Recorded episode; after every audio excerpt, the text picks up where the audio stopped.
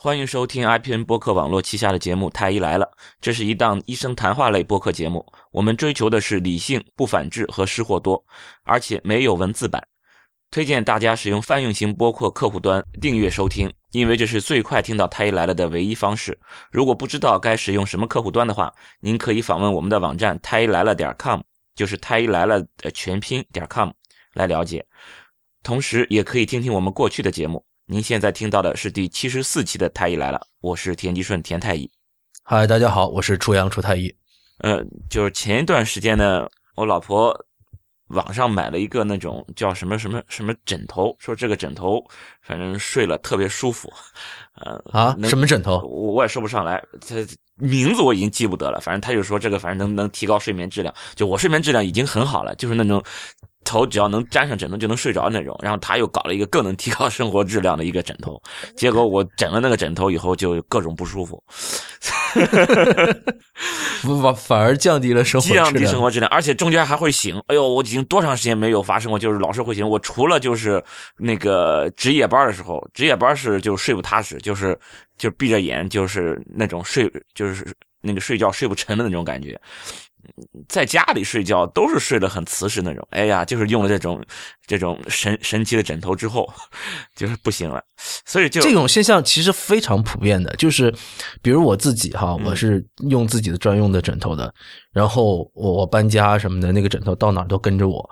所以一旦这个枕头的高度发生了一点改变，都会影响你的睡眠质量。否则你就是会，如果一旦换了新枕头，会很多人比如说认床，其实很多时候认床并不认床那种。对，有的时候并不仅仅是认床，其实是认枕头。哎，对，这真的，它这我觉得不光高度，还有那个那个软软硬度也有关系，各方面都有关系。但是我觉得最主要是一个高度。所以，比如说我出去出差啊什么，或者说出去旅行住酒店的话，这酒店的枕头我其实就很不习惯。我当然了，出去旅行的时候或者出差的时候，经常会很累，所以呢，这个事情很容易就被忽略了。对。但是如果说是呃不是很累的话，呃，这个枕头如果这个高度不合适的话，我会很不舒服。那之前我自己就是买枕头的时候啊。这个经历其实挺有意思的，呃，当时我去买枕头，我是那种挺不客气的，每一个枕头呢，它基本卖枕头的时候，它是和床品一起卖的嘛，所以都有床。你就为了买枕头再买张床吗？那倒不是，我要躺在那个床上面去试那个枕头。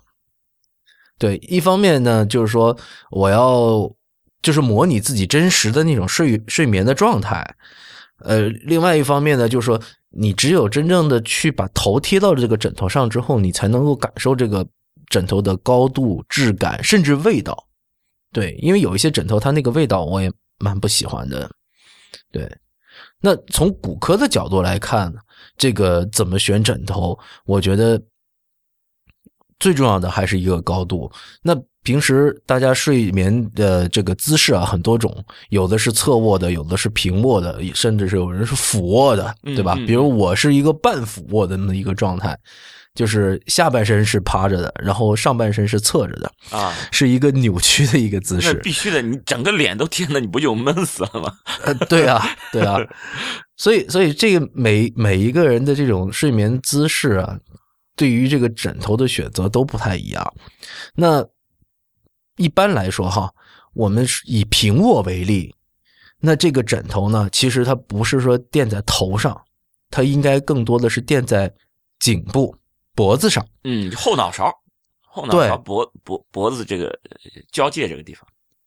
以前有这么个成语说“高枕无忧”，那枕头很高是吧？然后你就没有忧虑了。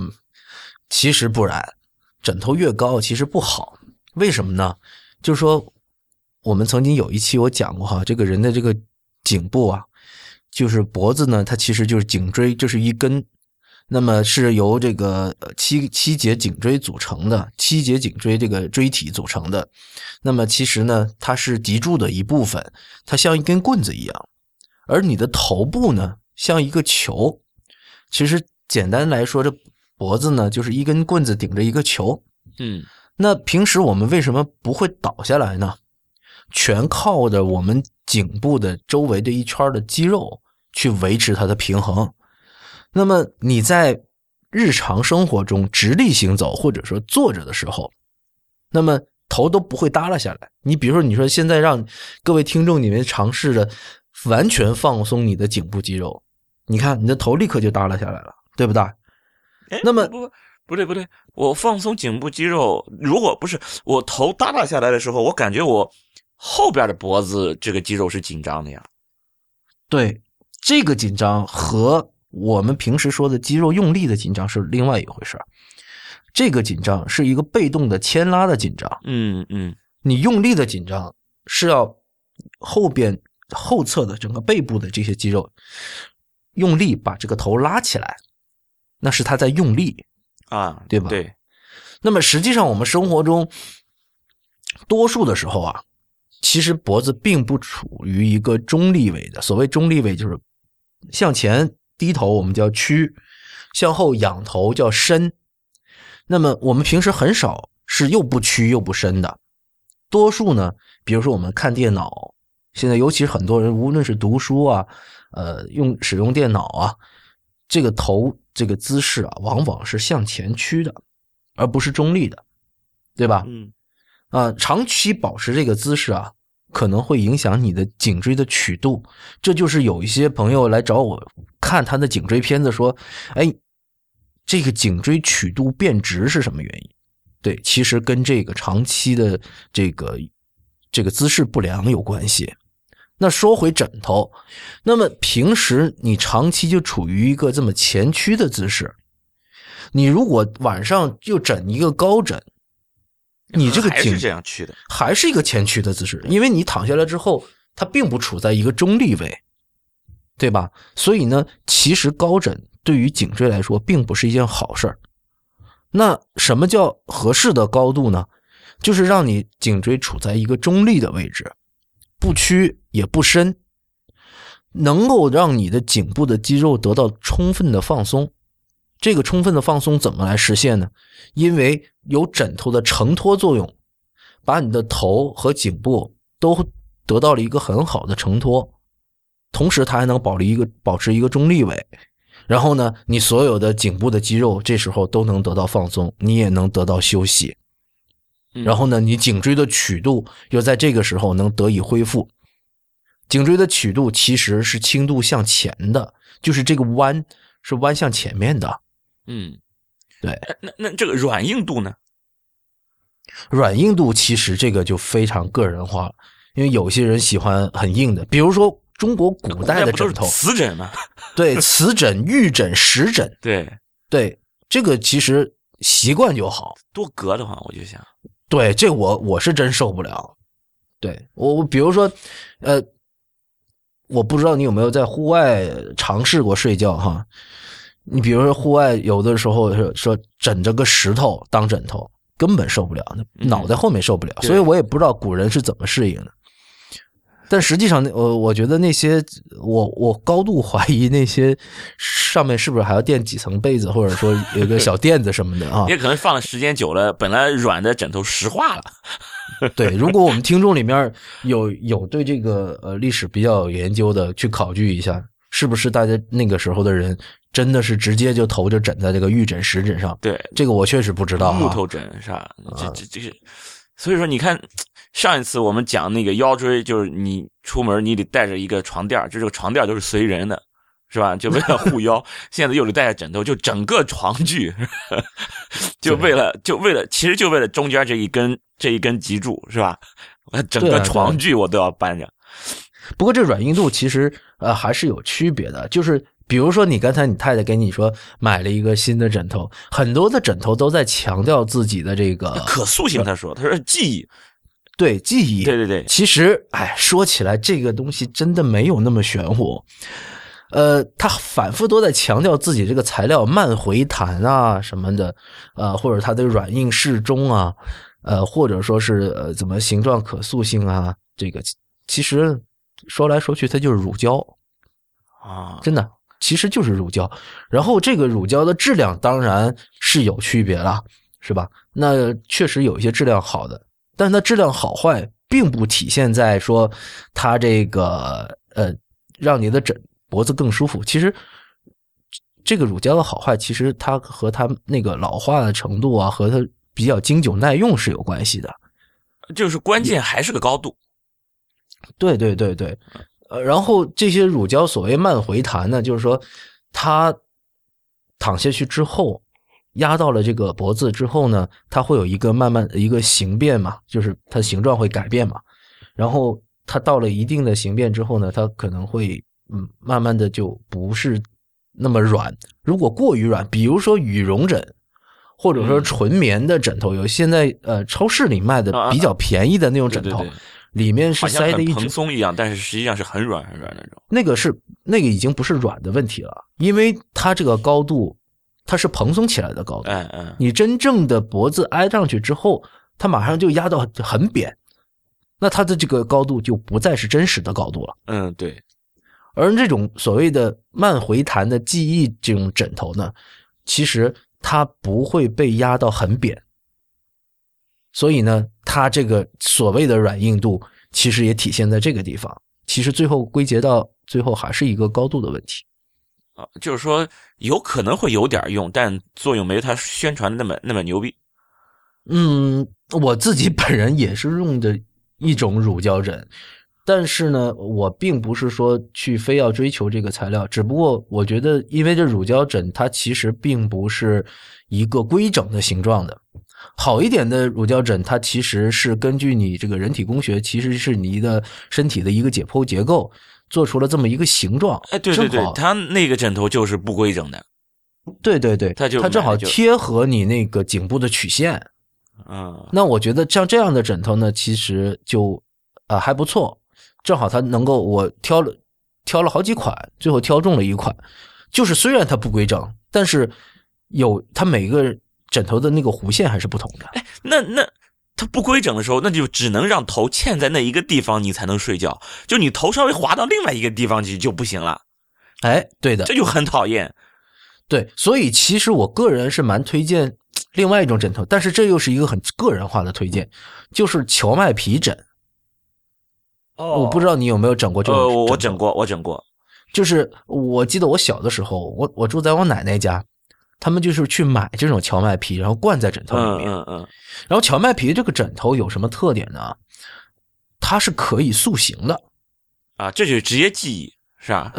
对 对，你可以比如说你你可以调整调整它，让这些荞麦皮聚拢在某一个地方，是在某一个地方它高一点，是吧？然后你如果想它。薄一点的话，你可以把它摊摊平，它就哎又变得这个高度没那么高了。但是荞麦皮的枕头呢，一个是它有味道，它总有那种植物的味道；还有一个呢，就是它睡起来有一点点响声，你每次翻动的时候沙沙沙的声音啊，对吧？这种枕头呢，其实也不是很多人都能接受。然后现在市面上也有很多说那种呃。各种塞了各种植物的，发出各种香味的，甚至说加了名贵中药材的这个，我觉得这些都是扯淡。这些，对我们平时说皮肤的吸收能力非常非常有限的。我们做这种，因为我们是在骨科，各种外用药通过皮肤渗透到深部，这是一个非常难解决的事情，嗯，对，是吧？对对。那你看，那中医他还有用药酒，还用药油，拼命去揉擦，才能够通过皮肤吸收那么一点点。更何何况是你放在枕头里面，有那些所谓的中药材，能散发出那么所谓的药用作用，保养颈椎这些，我建议大家绝对都不要去相信。嗯，还这从不要从这个角度来选购枕头。嗯，对，反正我是觉得就是那个，就有有一个很大的问题，就是把我的头限制在一个地方，这就是很很不自在。就我一躺下去，我就觉得我得瞄准了，你知道？我得哦，对我头得得得嵌到这个地方，哦，可以睡了。然后不过多数人的睡眠姿势是相对固定的，只有少数人是就是晚上辗转反侧的。不是你你你躺下越睡不着，你就越会辗转反侧，然后你就越睡不着。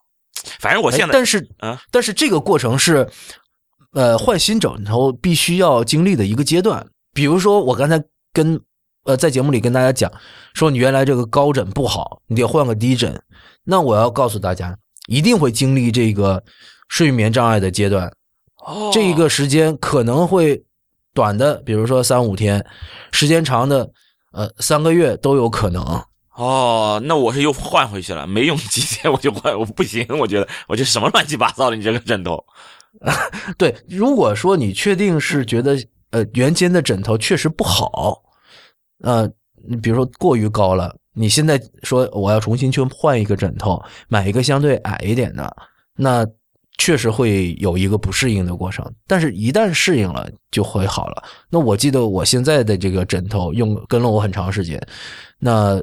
当时换的时候也是，也是经历了这么一个过程。那我觉得我还好吧，大概一两个星期就适应。哦，那我可能没撑到一两个星期。本来是想改善睡眠、改善生活质量的，结果因为不行不行，就又我又换回去了，还是以前枕头舒服。那你以前枕头舒服，如果也不存在别的问题，那我觉得是可以不需要换的。对啊，他这不是 网上看了，哎，这东西都说好嘛，他就想试试。呃，对这个理念也是错的，绝对不是说对别人好就是一定对你好，而且这个绝对不是和价钱绝对相关的啊。对，但是我现在只能说，特别便宜的那个一般都不好。嗯，但是呢，也不是说三千的就一定比三百的要好。我试过那些好几千块钱的，我觉得并不是那么好。嗯，那我觉得我现在的这个枕头大概几百块钱吧，对我觉得挺好了。但是我我每次就是如果要换枕头，还是选这个品牌的这个，但是我还是不会说向大家推荐任何一个品牌，并不是说出于商业的缘故，我只是觉得这个是一个非常个性化的事儿，适合我的不一定适合你们。嗯嗯，对对，就是这次我们的这个这这一期的这个这个片头有点长啊，我们讲了讲枕头，为什么讲枕头呢？是因为我们这一期要聊聊颈椎了。哦，对 这个。到现在还没剪辑呢。对，现在就开始就那个什么零零七的那个主题音乐这才出来是吧？零零七开始不是总要先先要打一仗，然后才能出来是吧？现在我们片头终于上来了，就这期我们觉得零零七的主题不太适合我们的主题，License to Kill，我们不是要杀人的，我靠！那那那现在我们这期主题出来，我们是讲聊颈椎的啊。那个颈椎前面那个出台机讲了，就是我们平时。很多人这种伏案工作，相当于或者你就对着电脑工作，嗯，其实我们对于颈椎的要求其实挺高的，只是说你你在工作的时候没有注意到，就没有感觉而已，只是没有感觉。那等到你有感觉了，可能就是有那种酸胀，有那种不舒服了，你才会想到，哎呦，我这脖子其实是累了，就是因为你平时工作的时候其实是指望着你那个脖子周围这些肌肉在撑着你这个大脑袋。那那就是说这个那个叫什么？我们比方说就对着电脑工作，看一直看着电脑，前面出来一说，我们基本上都是有一个有一点这种前驱的这种这种这种姿势保持在那里。那这种姿势是好还是不好呢？有没有必要说我这样前前屈对于这种颈部有影响？我需要把这个电脑桌弄高，或者椅子放低，或者说这个屏幕再摆高一点？有没有这种必要呢？有，那么真的有。那么这个为什么样算好呢？对我给大家讲一下哈，那又以我为例，我现在在一个，对我现在在丁香园上班，我们是一个医学互联网的公司。那么我们身边有很多的技术产品的同学，包括我自己，每天也是大量的时间对着电脑。那我自己是用笔记本电脑的。那之前哈，我还在做临床的时候，我们就是有很多手术要做。哎，现在呢没那么多手术要做了，对着电脑的时间比以前。长的太多了，这个时候我才发觉，长时间对着笔记本电脑是一件不太科学、不太健康的事儿。为什么这么说呢？因为我们的办公桌是吧，一般都跟我们的胸部的呃高度差不多，对吧？嗯。然后呢，我们的笔记本电脑放在了办公桌上的时候，你的视线并不是平视前方的，你是要俯视这个电脑屏幕的，对吧？嗯。啊，那这个时候你这个前屈的姿势是长期处在一个颈部，尤其是你后背这一边的颈部哈，我们说呃颈背部的这个肌肉是处于一个被拉伸的状态。刚才你讲了吧？你说你低头的时候，你背部是紧张的，是不是？对。它是一个被动被拉紧的状态，而且呢，它在这个状态下，它还要去维持你头部不不低下来。所以呢，这个颈颈背部的这个肌肉啊，得长期保持用力。如果你对着电脑超过两个小时、三个小时，你不去动一下，你稍微再动一下的时候，你都觉得脖子很酸痛，嗯，对，会会有这种，对吧？所以，我现在身边很多这种程序员同事，经常来找我说今天脖子不舒服，那天脖子不舒服，然后甚至直接就拿一个片子给我看，他说我这颈椎我得了颈椎病。其实他这个不还没到颈椎病的程度，很多因为颈椎病发生在年轻人，虽然现在越来越年轻化了哈，但是呃，他还是需要一个时间的进展的。往往年轻人现在这种症状，我们如果严格的按照医学概念去分的话，它不能算作颈椎病，但是它是颈部的一个症状，是颈部的一个病，但可能还没有影响到颈椎。那么。有什么办法呢？我自己，因为啊，对，这就是反正我们也苹果也没找我们打广告，我用我用 MacBook 嘛，然后就是买了一个 MacBook 那个托架，买了一个托架之后呢，哎，这个整个的这个电脑的高度就提高了大概二十公分，我就发觉哦，我这个时候我的坐姿和颈部的这个姿势都改变了。第一个，我不用。弯腰弯的那么厉害了。第二个，我的视线由原先的俯视变成了平视前方了，对吧？这个时候我就觉得，哎，整个的颈部的曲度恢复了一个相对正常的状态，至少比原先那种极度的俯视是好很多的。当然了，因为我加了一个这个托架之后，我觉得，我靠。发现另外一件事儿出现了，就是因为你加了托架之后，你的笔记本电脑的键盘变高了，你这个手打字变得不很不方便了。对，那那能不能那个我刚我又外接了一个键盘，我我刚才就想问我能不能把椅子弄调调低呢？有没有这种办法？椅子调低，你手部的姿势又不配合了，对吧？你的手肘就会低于这个桌面了。确实也有人喜欢这样，我的同事里面有这样的，他比如把椅子调的很低，然后把脖子呢整个靠在椅背上，嗯，对，然后呢，对于他这个腰呢，其实就是半屈曲的一个状态，蜷缩在这个椅子里面，啊，对，然后呢，他的这个视线倒是平了，但是对腰椎又不好了。对吧？因为我之前讲腰椎的那一期节目，如果大家有兴趣的话，可以翻出来旧的节目来听一下。这种半屈曲的这种状态、蜷缩的这种姿态，又是改变了腰椎的这个生理曲度，对腰椎其实不好。对颈椎虽然好了，对腰椎还是不好。啊，那么就是你还是建议就是，就平，我觉得其实挺难做到的，就是适当的，我我仰仰头。嗯，你如果说是那种长期对着电脑工作的人，那想必我们听我们节目的很多人都是这样。嗯，那一方面，如果说是用笔记本，你可以选择用托架；还有一种方法，就是买个显示器啊。啊，对对啊，你买个显示器之后，外把你的笔记本电脑外接显示器，你这个显示器是可以调节高度，而且显示器的那个整个的显示效果。比有有的时候比你自带的这个笔记本的自带的这个屏幕还要好，是吧？然后你这个这个整个屏幕外接的这个屏幕都怎么都可以调，是吧？因为你毕竟要长期的去呃从事这个工作，那这个姿势你必须要把它调到一个呃很对你身体很健康的一个姿势才可以，否则这种慢性的损害它是日积月累的。呃，它这个日积月累只是针对这个脖子上周围这些肌肉的，会针对会会会损害到脊椎吗？会的，短期之内它的损害往往就是损害颈部的肌肉。那么我们刚才讲到，虽然它不是颈椎病，但是它长期肌肉紧张之后呢，会让这个肌肉劳损。它处于一个长期被拉伸，或者说是有一些微小的损伤这种状态，所以有些人去按摩的时候会感觉到在脖子上按到那种沙沙的响声，或者能摸到一个硬硬的结节，咯楞咯楞的。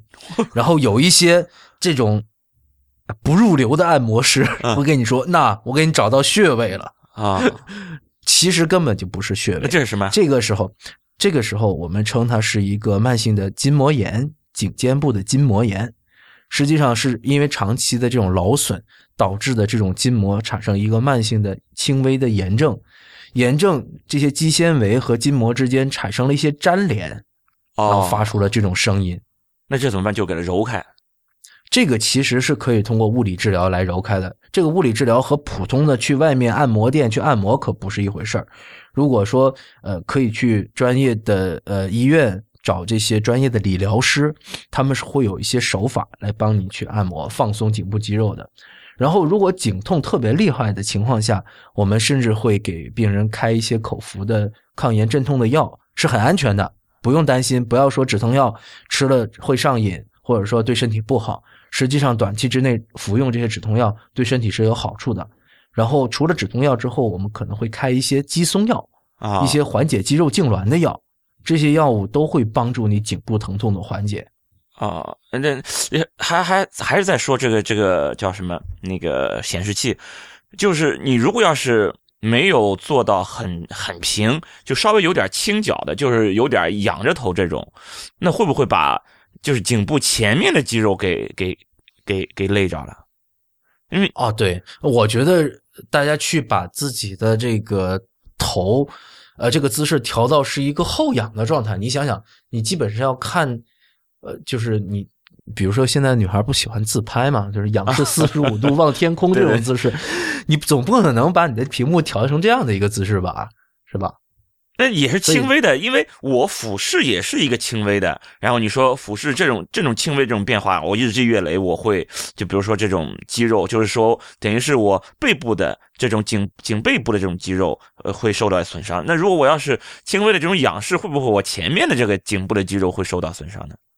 这种情况非常少，因为这种场景太少了，在生活中。那你你现在你让大家都弄个托呀，对你别你搞了个托，让大家把这个东西 就出台一其实我变了个托，变成了托了，是吧？你要想把这个屏幕弄高，大家现在都是都是去买这个笔记本托架去了，对啊现在大家都仰着头了，那你前面这这个这个一般一般，大家我相信我们的听众都没那么蠢，一仰仰变成仰视四十五度望天空这么高，不会的。但是我想说的是，无论是仰视也好，俯视也好，或者你调到了一个很好的一个角度也好，这都不能改变从根本上解决你的颈痛的问题。为什么这么说呢？其实我们有一期讲那个电脑生活的时候，已经讲过这个话题了。根本上出现这个问题，还是因为你的肌肉长期处在一个特别紧张的状态。啊对对对，它对吧不管是往前面的还是后面的，其实它总是会有一边儿 它要处长期处于这种状态。对，所以我在门诊上看到这些呃，因为颈部肌肉疼痛或者慢性筋膜炎来就诊的这些病人，临走的时候啊，我都特意嘱咐一句：多做点有氧运动。所谓的有氧运动呢，就是说平时做一些轻松的这些轻体力的运动，不要。当然，你要说我我非要去打一场篮球比赛或者踢一场足球比赛，这些倒不至于。但是你去慢跑啊，去爬爬山呢，从事一些户外活动啊，打个羽毛球啊、攀岩呐、这些比较轻的一些都可以。就是说，因为在这种轻度的体育锻炼的过程中，其实肌肉是可以得到放松的。嗯，为什么我说这么说呢？有些人可能不理解，说啊，我这运动完了之后都很累，那是因为你运动量特别大，然后长加上你长期不适用呃不运动，不能够一下子适应这个运动强度，所以导致了比如说这种乳酸堆积啊，包括了一些延迟性的这种肌肉疼痛啊，是吧？这些是另外的一个问题了。但是如果轻度的去活动一下，呃。其实是能够让你感觉到颈部的这种紧张状态，就是颈部不舒服的这种感觉，很快就能缓解，甚至不用吃药就能感觉第二天就能脖子好很多。那我刚才讲到，不建议大家长期处在一个姿势，这个是非常根本的。哪怕你买了再高级的人体工学椅，买了再好的这个电脑支架，可是你如果说你这个长期固定在一个姿势，你全身的肌肉它必须都在维持一个紧张的状态，才能够维持你这个稳定的身姿。嗯，那么你只要是长任何一块肌肉长期的处在一个固定的姿势，都会很累的。比如说，举个例子，你现在让你手拿一瓶矿泉水，啊，伸直，那么曲肘啊，九十度啊，你来拿一瓶矿泉水，拿一两分钟完全没问题。嗯，你拿个三十分钟试一试，对，拿两，你会感觉自己的这个肱二头肌。肱二头肌，我好像很多人都知道在哪儿，是吧？在大臂的这个前方啊，嗯，对吧？就是有人说的小兔子，对对。你试试看，你让它长期处在一个固定的姿势，或者说，比如说让你蹲下来，处在一个半蹲的姿势，马步，然后对你坚持坚持个半个小时，是根本坚持不了半个小时。而且这种持续性的疼痛对于肌肉的这种损伤也会很大的。第二，如果说你今天咬着牙坚持了半个小时，我保证你第二天肌肉是酸痛的。嗯嗯。那为什么我们要要求自己的躯干部的腰肌、腹肌、颈部周围的这些肌肉都要长期的处在一个固定的姿势上呢？对吧？我们为什么？自己不能够半蹲半个小时，为什么要颈部去持续用力半个小时呢？所以在这个时候，我还是希望大家能够，如果说是在工作确实是长时间投入在一份工作里面，设个闹钟也好，或者说，我上次我记得好像曾经说过这个梗，你不要买太大的杯子，嗯，对，拿个小杯子，过会儿水没了。啊，去饮饮水机那里倒杯水，或者去冰箱里倒一口水，这都让你能够颈部得到一个放松。有的时候网上会教你什么米字操啊、画田字啊，对，田太医的田字啊，嗯，其实它本质上都是一个意思，动一动，就就让你动一动。为什么说画米字、画田字呢？其实做这些动作的时候，它是让你的头部做了一个全方位的运动，前后左右。啊，然后这个我们说前屈后伸是吧？左右旋转是吧？左偏右偏是吧？让你把这些动作都做一遍，然后该放松的地方放松，该用力的地方用力，让所有的肌肉得到一个平衡的发展。嗯，对，这个是我对那些长期使用电脑的人的一个一个建议哈。那那就是说。如果就是已经，哎呀，我已经对着电脑看三个钟头了，脖子就是有点酸，那找个人帮我捏一捏、揉一揉，有没有什么技巧？我不建议这么做，因为绝大多数人是没有经过专业训练的。我有的时候会帮人家揉一下，但是那种诊断性的，并不是说，呃，我真的就是多会这个手法。所以基本上找自己的同事或者身边的人，除非他是专业的理疗师，否则意义都不大。哎，因为他他这个他并不知道这个解剖结构，他也不知道你到底是什么问题。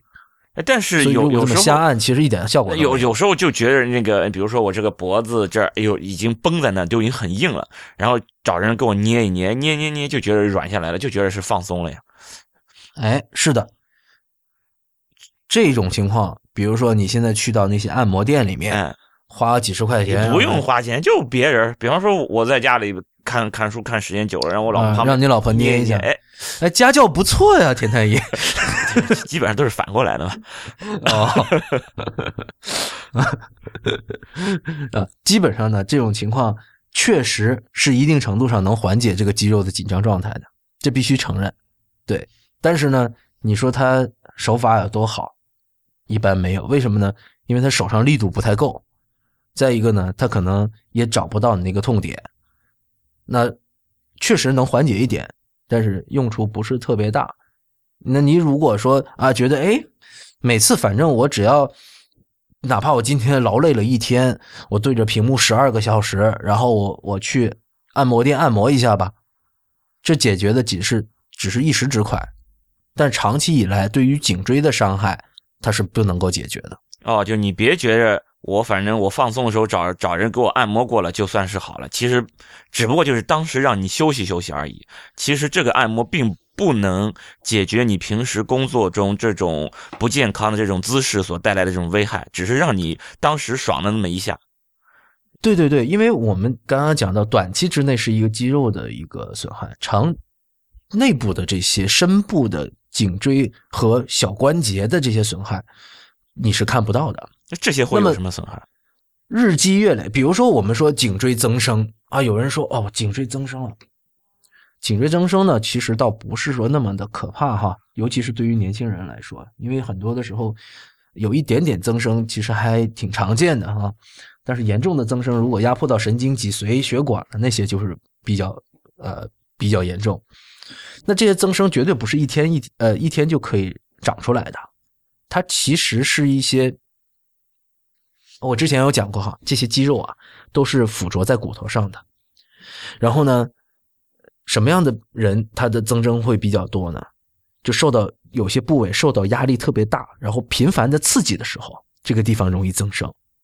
那像颈椎的话，你长期处在一个不健康的姿势上面，某些地方它不应该受这么大压力的地方，它受这么大压力，所以骨头它是会慢慢长出来的，所以就长成了一个。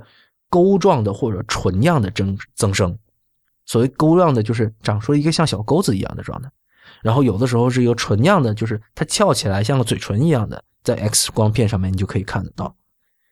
所以说这些增生绝对不是说一天两天能长出来的，它是需要一个很长时间，这个时间单位一定是以年为计的。嗯，就是说你的这种，比方说每次工作完以后去给你这么按摩按摩。不会缓解，就是说延缓这种这种增生的这种这种生形成，只是说让你当时稍微感觉会好一点。对，它只能缓解缓解你当时的肌肉的一个疲劳，但是这种骨质的增生，就是骨头上产生的这种慢性的改变，你肉眼是看不到的。甚至说，你如果说每年拍一张颈椎片，然后过了三十年，你放在一起像动画片一样这样放的时候，你就能看到这种骨性的改变了。但是因为这个时间维度非常的长，所以很难引起大家的注意。水滴石穿，对对对对对。所所以就是说我为什么刚才讲真正的颈椎病都发生在中老年人身上呢？但现在现在小孩你比如十五六就开始对着电脑，然后二十年吧，也就才三十五六呀。对，确实现在的颈椎病发生的这个年龄比以前是年轻化了很多。嗯，就是因为。这种不良的姿势，它开始的时间太早了。对，我今天才看我儿子玩手机，天哪，我儿子还不会说话呢。对呀，就开始玩手机了，这可怎么办呢？我们现在都是这种电子化生存的人，是吧？嗯。但是这种生活方式对于人的健康的损害，其实被观测的时间还不够久。嗯嗯，如果说时间长了的话，呃，我想一定会有各种各样的研究来做来做这种呃研究，就是这种这种生活方式对人的体态和比如说脊柱的影响一定会有的，因为它改变了你的生活方式。你原本比如说你是一个蓝领的工作，是吧？比如说中型的体力劳动和重型的体力劳动的工作，你每天会做很多动作，可是现在。坐办公室的人越来越多了，那么你你甚至很多的工作都可以在电脑上完成。从某些角度说，这是一种方便；从另外一些角度说，其实它把人的整个的活动量变少了。那其实一个是你该得到锻炼的肌肉没得到锻炼，你某些运动功能退化；另外一方面，对于身体的关节、脊柱。它会产生一些很长远的、肉眼看不见的这些细微的影响，而这些影响正是因为它是一个水滴石穿的过程，所以特别容是容容易被忽略。那么现在我们也没办法预想到几十年后的人类，他会不会因为今天的这些生活方式的改变而带来一系列问题？有一些科幻小说已经描绘了这种场景，是吧？有些人那个时候都变成了胖子。呃，然后都所有的东西都越来越智能化，都越来越方便，以至于人都不需要动了。对，其实你虽然你不动，你人身体是没有动，但是你的这些骨骼系统、运动系统还是很累。对，嗯，除非说你每天是完全的放松躺在那儿，但是我也想说了，你完全的放松躺在这儿，我们之前讲过，一个人的肌肉萎缩的速度是有多快。我自己做过膝盖的手术的，一个星期就可以让你的腿瘦整整一圈儿如果是老年人做了一场大手术，比如说，呃，腿部的手术，那么很久都要需要一个卧床过程。他再重新站起来，需要花很长很长时间的锻炼才可以的。他那个肌肉力量的恢复是需要很长一个时间的。哎，那正好，你吃不健康的饮食，人要胖，然后你一直躺着，肌肉萎缩，然后正好身体保持了平衡，身材不会变化。这就不是了，这就是变成了你的脂肪越来越厚，但是你的呃，从健身的角度说，说所谓的那种瘦体重，那是你的肌肉是在萎缩对。肌肉萎缩，这但是形态没有变化，外观看上去，哎，好像还是那个样子。啊，你那些什么六块腹肌啊、马甲线、人鱼线都没有了嘛？对，就变成一块腹肌。对，所以有些人看起来瘦，其实他体质是不好的。嗯，所以那种运动型的瘦和那种真正是缺乏锻炼的瘦，其实脱了衣服就能看出来。嗯那那就是说，如果你比如现在三十几岁就已经有了你说这种颈椎病了，就有病了，不是说简单的我这种呃就是肌肉的这种劳损，我肌肉劳损我可以，比如说你你说的就改变一下你的工作习惯啊，我我平时动一动。就是不要老是保持一个姿势，那这个可以去解决。但是我现在已经有颈椎病了，我我还可以恢复，还是说我要做做手术，还是怎么样？哦，这个必须要跟大家讲一讲这个概念，就是医生口中的颈椎病和就是非专业人士口中的这个颈椎病是两码事儿。因为我刚才讲到了，凡是脖子上的症状，大家都称之为颈椎病。我觉得，呃，其实你也不能说他错，是吧？嗯但是必须我们从这个职业的角度去去来谈论疾病的时候，我们不能这么一概而论。所以在这个颈椎专业的称呼里面，颈椎病是实际上是有特殊的定义的哈。我们颈椎病是分四型的：脊髓型、呃椎动脉型、交感型和那个神经根型的。这这个其实颈椎病分型有分很多种分型方法，这种我刚才讲到这种四种分型是最经典的分型，基本上是每一个呃骨科医生都知道的一个经典的分型。其实它代表什么意思呢？其实往往是颈椎间盘的一些变化，颈部也有椎间，颈椎也有椎间盘的，提醒一下大家啊，颈椎间盘的变化和颈部的这个骨质增生导致的一些对于刚才我提到的这些结构的一些压迫。那么你压迫到脊髓，那产生了一系列脊髓的的症状，比如说走路有踩棉花感，是吧？这是最典型的，这是脊髓型颈椎病最最典型的症状。然后比如说你那椎间孔狭窄了啊，椎间孔是什么？大家不需要知道这么专业，嗯，反正啊又压迫了某一个东西了，某一个对，但是我们这个脑部的血管有个这个椎动脉是从这椎间孔穿过去的，那么这椎弓椎间孔狭窄了呢之后，它这个穿过去的这根血管就相当于被人捏住了一样，它会狭窄。嗯，如果说这个椎间孔狭窄的很厉害，头晕，那么那你就可能这脑部供血就不足，就会出现头晕的症状。所以这个是叫做椎动脉型的颈椎病。但这个呃，我必须提醒大家，不是说你一头晕就怀疑颈椎病。呃当然你可以怀疑，你去可以可以去看哈。但呃，我见到的这个来，比如说我们的脊柱门诊来看病的这些病人里面，真正是因为颈椎原因导致的头晕的，其实还是少数。嗯啊啊，这是椎动脉型的颈椎病。然后交感型的颈椎病呢，其实它是一个心率、血压的一些变化，甚至有体温的变化。那这种型比较少。嗯然后呢，呃，最常见的是神经根型颈椎病。所谓神经根型颈椎病呢，就是说我们的颈椎不是七节吗？这七节呢，分别都有一根神经根，应该是一对儿神经根啊，从左右两侧分散下去到自己的肢体，到自己的上肢。每一根神经根在自己的上肢和身体躯干部位都有一个支配的区域。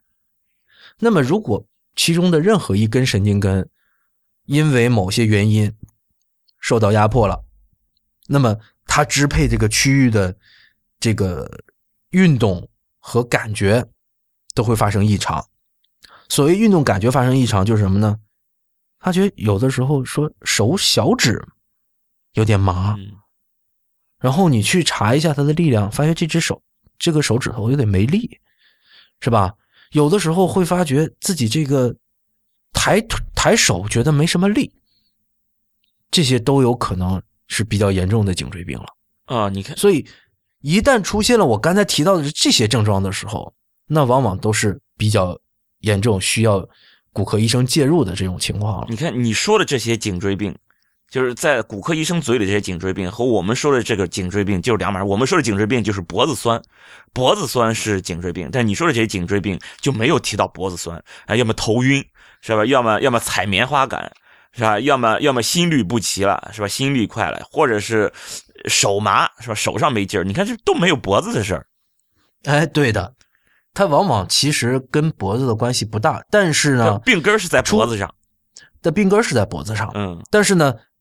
刚刚我出现这些症状，它经常都伴有脖子疼痛，啊，也也会有这种脖子酸，对。但是呢，比如说像椎动脉型的，像脊髓型的，他可能脖子都没有事儿，嗯，就是因为他他他这个增生或者椎间盘突出，可能是因为其他原因引起的。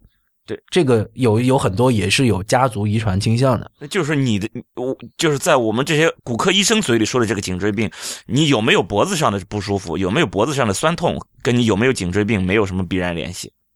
对，这个只能说是我们界定的颈椎病是这种型，嗯嗯，是吧？那你说，那你颈椎疼了，那你颈椎有没有病？那你说颈椎是有病，嗯，但是只不过说和这些专业的名词它搭不上而已，而你。颈部的这些疼痛呢，我们管它叫另外一种病，仅此而已。其实大家呃，如果搞不清楚也没关系啊，但是就是知道和医生沟通的时候不要太诧异就好了，因为在医生的世界里面，他说的颈椎病都是那么严重的那些病才才叫颈椎病，然后你这种呢，我们叫做颈肩部的筋膜炎，或者说肌肉劳损。当然，劳损这个词儿其实不是特别的确切，其实现在已经逐渐的在。不再用这种概念了哈，就是如果要是这种，嗯，这种什么筋膜炎啊，或者这种劳损，就如果这种情况的话，一般就是你改变一下这种生活习惯，然后就对症处理一下也也就可以了。对，对症处理一下，比如说我刚才我说吃药，嗯啊，个别的情况下需要打针，一般不需要打针啊。再就是这种专业的按摩，对的，呃，理疗理疗的话其实是可以，呃。加快这个恢复的过程，但是如果不具备这个条件，呃，不理疗也可以自己去有氧运动一下就可以了。对，其实其实还是个运动。对，因为确实我跟你说，去医院做专业理疗这件事儿，可操作性太差了。嗯，我我发觉之前在临床上，只有这些退休的老头老太太们，他们才有时间，然后有医保，这个也报销，是吧？然后办一个住院，然后每天被捏肩，对，每天也不按时在医院住院，那反正晚晚上回家睡觉，白天呃像模像样的来住院了，然后找那个理疗师帮他们做一下按摩，对吧？但是对于上班族来说，这不太可能。你说要请七天假，天天固定在某一个时间段来看医生，然后让医生帮你去做按摩，这个可操作性太差了。所以这种。就是理论和实际的差距。嗯，就是说，其实上班族可能也就是定期活动活动，是吧？我别别管用什么方法，是吧？你划个什么字儿无所谓，反正你你你运动运动，别别保持这么老是保持一个姿势。对我其实觉得那个画在空中画米字这种还是比较容易操作的，因为我跟你讲，你头部怎么动，先怎么动，再怎么动，其实确实比较难操作。是不知道是谁发明的这种米字操，我觉得还可以的。简单介绍一下，就是说，你比如说眼睛平视前方，然后身体其他部位都不动，仅仅用你的头在空中写一个“米”字儿，然后如此反复个十遍啊就可以了。写的时候呢，不用太潇洒啊，不用太用力，轻松的写就好了哈。你别再甩了之后再把颈椎甩个半脱位什么的，头发都凌乱了。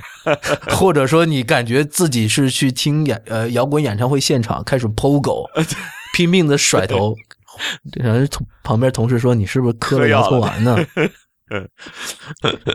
动词大词动词大词 是吧？哎，那我除了这些运动之外，还有没有其他的这种保护颈椎的一些办法？比如说捂点什么东西，带个什么托，有那种颈托。我看网上有人问我，我就是本来都是那种固定用的，就是预防那种什么，就怀疑这种颈椎骨折什么之类的那种。这种固定用的颈托，有人说这个东西也可以保护颈椎，或者就是弄弄个什么毛毛的棉的东西把它罩起来，这这些东西有没有什么帮助？我觉得这个特别特别坑人。以前我还在读医学院的时候，就曾经有同学因为脖子疼买过这个东西，还是我们自己医学院的同学啊。然后我们想了想。好像这个道理说得通啊啊，对呀，为什么有人有个有个帮忙的了呀？你就不用自己花力气了呀。对，有些人可能见过这个东西，有一个没见过，我给大家大概描述一下，它是一个充气的东西，套在脖子上，然后手里面有一个球，连接一根管子到这个充气的这个圈上面，然后你往里面打气，之后呢，它就充气膨胀起来，然后呢，你就感觉自己的脖子被撑开了。那么我为什么说，即使上医学院的时候都觉得好像有道理呢？它好像是有那么一点点牵引的作用，把原来你那些，比如说那个间隙变窄的颈椎，然后通过这种外力形成了一个牵引。哎，听起来好像是那么回事其实不然。为什么呢？这个力度实在是不够，根本达不到这个目的。这个是我上了班，真正从事了骨科这个行业之后，我才意识到这个事情，根本这个力度是不够的，而且它持续的时间也是不够的，因为你你维持了五分钟之后，你发觉你你说话都困难啊，对吧？你也不能吃饭，对，是吧？真正的比如说骨科的颈椎的牵引是要，比如说头躺，你要你要整个人要躺在这儿，然后套一个东西在你的脖子上，然后这边连接一个重物。去拉，那这个其实重量还挺大的。那一般来说，这种充气的这种所谓的颈椎牵引托都达不到这种效果。当然了，包括这个颈椎牵引，其实在我们业内也是有争议的哈。嗯嗯。呃，因为这个颈椎牵引的这个力度一旦把握不好。有可能甚至加重，尤尤其我刚才提到一些很严重的颈椎病的患者，如果用这种牵引的疗法用不好的话，尤其是的很多就是我我们上一期节目里提到的一些小诊所，他其实这医生的素质不是很高，对于颈椎病的了解不是特别深刻的话，他用这个疗法，然后上了一个很大的重量，分分钟可能会损，把你的原先的没有伤害那么严重的颈椎伤害的更严重了。加重了你的损伤，所以呢，颈椎牵引这个事儿呢，我觉得大家一定要慎重又慎重。而市场上或者说淘宝上可以买到的这种牵引充气的牵引托儿，都一概不要去想，真是托，不要去买，那真是托。对，但是不是说所有的颈托都没有用的哈？比如说看到我们，比如说大家经常看电影、电视。里面有些人一下子受了伤，然后一旦受了伤再出现的时候，脖子上都有一个白色的托，然后脖子不能动了。那个是一个硬质的颈托，我们硬叫硬质的颈部托具。那个情况和这个完全不同哈。那个托是出呃出于一个保护颈椎、固定、限制颈椎活动的一个固定的作用的。对，没错，对，那个是一个保护的作用，是给那些受了伤的人用的。可不是给那些颈椎病人用的。哎，颈椎病人不能用吗？或者我就，哎，我我比如说我上班的时候，我我就直接弄个托架到脖子上，我就我就不用让我脖子上的肌肉用力了呀，我就用这个托托着我的脑袋。你不是说我一根棍支着一个球太累吗？我弄一个托托着我脑袋，我脖子不就放松了吗？然后我就可以一直在那里用电脑了呀。这样不行吗？呃，让我想起来我我小学时代暴露年龄了。呃，我我我小学的时候，我们曾经有那个学校曾经统一购买啊，当时想想那时候学校也是坑钱啊，统一购买那种所谓姿势矫正器。我们经常讲那叫什么一尺一拳哎，一寸，对对对，一尺一寸一拳头，对对对，对吧？对对吧？对 小的时候经常讲这个，然后他会买一个，就类似于一个可以锁在桌子上的课桌上的一个东西，然后他让你你的这个躯干部分离身体有一拳的距离，然后呢，你这个脖子不会低头，然后有一个竖起来的 U 字形的顶在你的下巴上，啊，让你就是把书本举起来，然后这样子看书。太坑人了，那个东西。其实，当然了，他是说他的整个出发点呢，我是能理解的。小孩子嘛，自控能力差是吧？他需要一点外力来限制他，免得就是他长期处在一个不良的姿势，影响了他这个体态。但是你说，我记得我小时候就曾经干过这个事儿，就直接把下巴搭在那上面，哎，这好像挺舒服，但这个也没有可操作性。你搭了一会儿，你觉得很硌得慌，很累啊、对，你你搭了，你你你你把整个的下巴托在上面超过五分钟就不行了呀。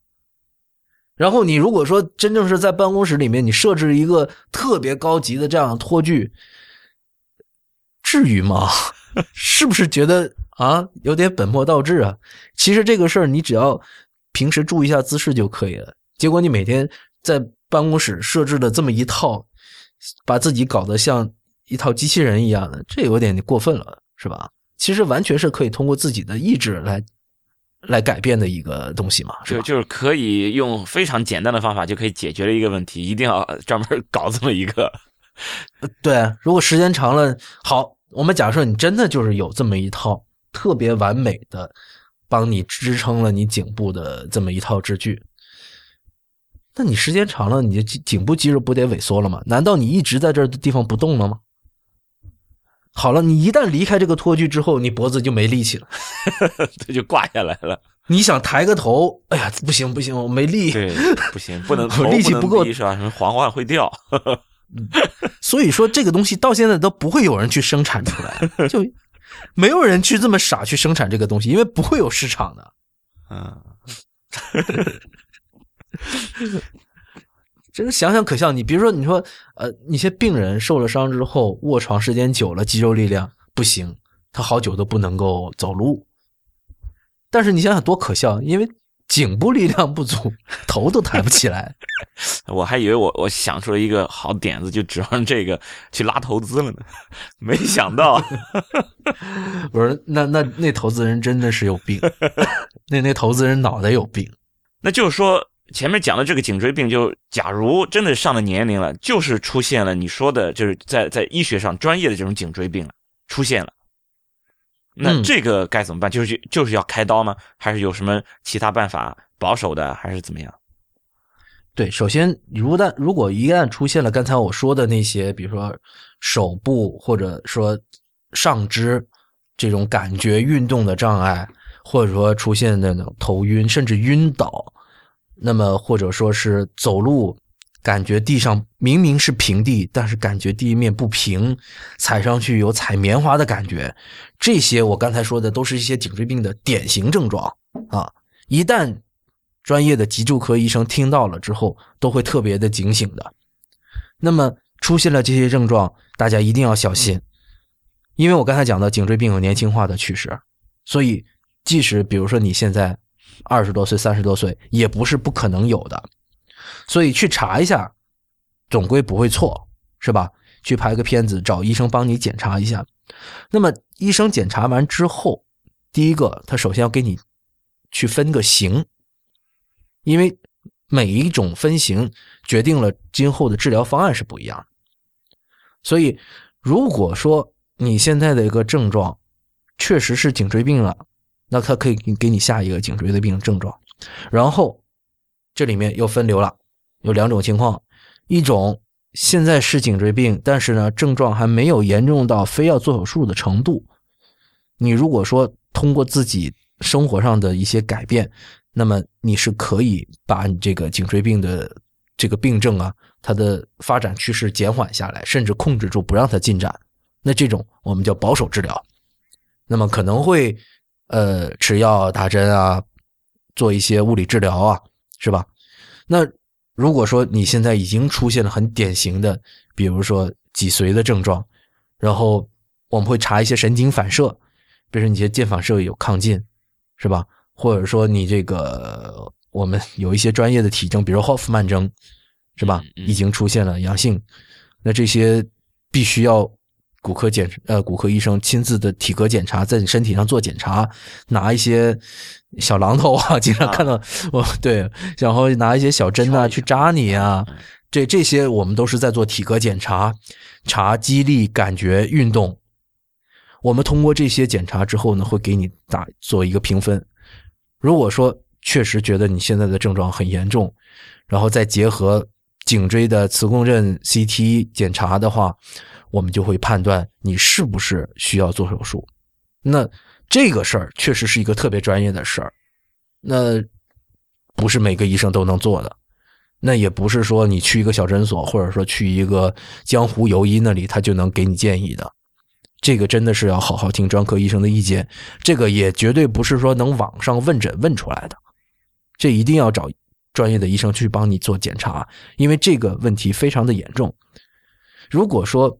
你错过了好的手术时机，甚至有的医生可能说你这手术没法做了，为什么呢？因为你这症状特别特别严重。然后我曾经见过一些那个老年人，他出现了一些椎管狭窄的症状，然后这种严重的颈椎管狭窄，在普通的一些医院，呃，所谓的二级医院以下的医院，很多都不敢开展，那你就必须要去到三甲医院以上。那一些专科的做颈椎的一些医院，它才能够开展这种颈椎的，比如说前路的、后路的手术。那至于这些手术方式，我就不详细介绍了。但是其实，呃，因为现在脊柱科的进展也非常快，其实呃，一些大的医院在这方面的这个手术的成功率是非常高的，还是可以手术。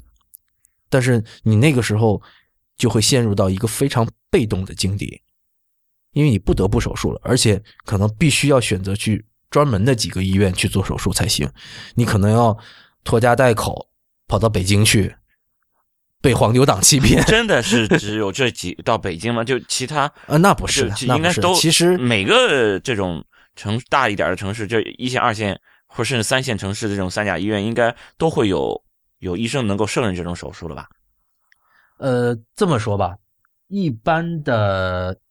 县一级的医院，嗯，做颈椎手术做得好的少，哦，这么说吧，一般的公立三甲医院地市级以上的才开展这种颈椎的手术。哦，那么就还是要，看来还是要集中。那那的发病率总不会很高吧？但现在只是年轻化，年轻年轻化，如果要是要是厉害起来，那可能发病率也会慢慢的多起来。对这个以后就不好说了。那目前为止来做手术的，呃，病人里面，我接触到比较年轻的是三四十岁的也有。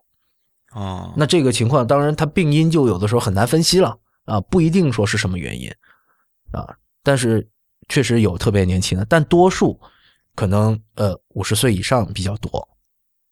对，那你如果说是呃到这种程度的话。大家确实就比较尴尬了。那不要等到这个时候已经病拖的都不行了的时候才去看病。对，那还是从一开始这种生活习惯上就就就就开始先先注意起来，保护起来。对对对。然后这个时候，有的人可能会问：是拍 X 光啊，还是拍 CT 啊，还是拍磁共振？这个问题问我特别多，我觉得有必要跟大家解释一下哈。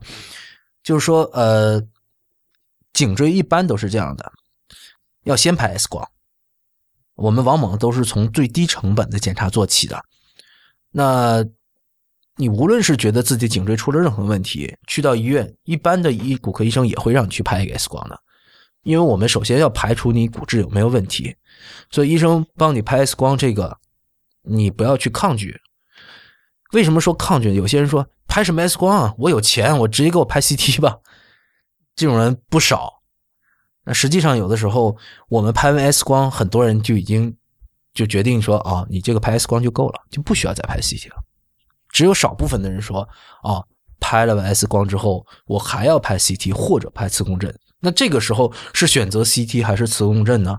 那就是看到底是要看你是椎间盘的病变还是一个骨质的病变了。那一般来说，颈椎的话，我们可能选择磁共振的可能性比较大，因为磁共振上看骨质也可以，看软组织也可以。那那 CT 呢，对于软组织的显影就没那么好，所以呢，会优先选择磁共振。那天跟田太医聊，其实现在磁共振的价钱啊，不是和你聊，和另外一个医生聊，好像，反正现在磁共振的价钱跟 CT 已经相差差不多几了。我们上次也也聊过，对对对对对，所以其实这个事儿，呃，颈椎的话，其实是优先拍磁共振的，但不是说，我再强调一次，不是上来就拍磁共振的，先拍个 X 光，对，嗯，让你们把 X 光的钱也赚了，然后再去赚磁共振的钱，都不能落下。嗯如果每不是每个人都像你这么抠门了，是吧？实际上，真的很多人拍了 X 光之后就不需要再继续办做其他检查了，因为一看 X 光没什么太大问题。对吧嗯其实就然后是排除然后体嗯对我们通过一些很低成本的方式就可以去筛选到这些这些这些需求。你比如说，我做个体格检查，发现你没有什么体征，然后你的症状根据我们的经验判断也比较轻，拍了 X 光之后啊，X 光的改变也不是特别的明显，是吧？那那基本上就不需要再继续做进一步的检查了。这个东西不需要大家去学，但是我还是强调，就是和医生沟通的时候，医生在做这些建议的时候，一定是出于他专业的角度。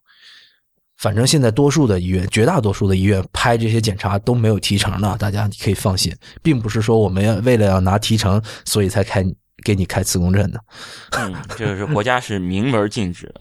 嗯，对然后还有很多人就是说，这个颈椎做手术那可怎么办？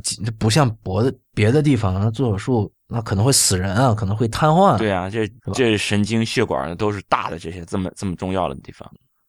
对吧？那其实包括我的同行们，真正落到他们的亲戚朋友做手术的时候，无一例外都会问这个问题：会不会瘫呢？那我必须要讲，做这个脊柱的手术，总有瘫的风险。真的总有瘫的风险，但是这个瘫的风险，我是觉得是要看谁给你做。嗯对吧？假如说我现在在一个小的小镇的医院，突然间有个病人说：“朱大夫，你给我开一个颈椎手术吧。”教科书都在，手术录像我也看过，但我没做过。你说在我手上，你摊的风险有多大吧？嗯 对吧？但是，比如说你去到一个那颈椎专科特别好的一个医院，他们平时他只做颈椎的手术，其他的骨科的手术他都不做，天天做颈椎手术。那么你在这样的医生手上摊的机会又有多大？对吧？嗯对，其实我们说，呃，一个熟练的、成熟的外科医生，他对于一个手术的这个风险的把握，一定是非经过非常严谨的评估的。如果说他说这个手术风险很大，那确实他一定是经过严谨的评估之后才告诉你的。那比如说一些经常做颈椎的这样的教授，他可能一辈子也没有一例病人在他手上瘫过，嗯，对吧？那有些病人说：“那我会不会就是那一个人呢？”我说句难听的，谁也不敢保证你是不是那一个人。就是一辈子老司机，从来没有出过事情，这都这完全有可能。对，就是拿司机为例，，是吧？他偏偏他那天心情不好，偏偏他那天身体状况不好，他就出了一个失误，手下碰到了一个什么东西，不小心把什么不该切断的东西切断了，是吧？但这种情况非常非常少见。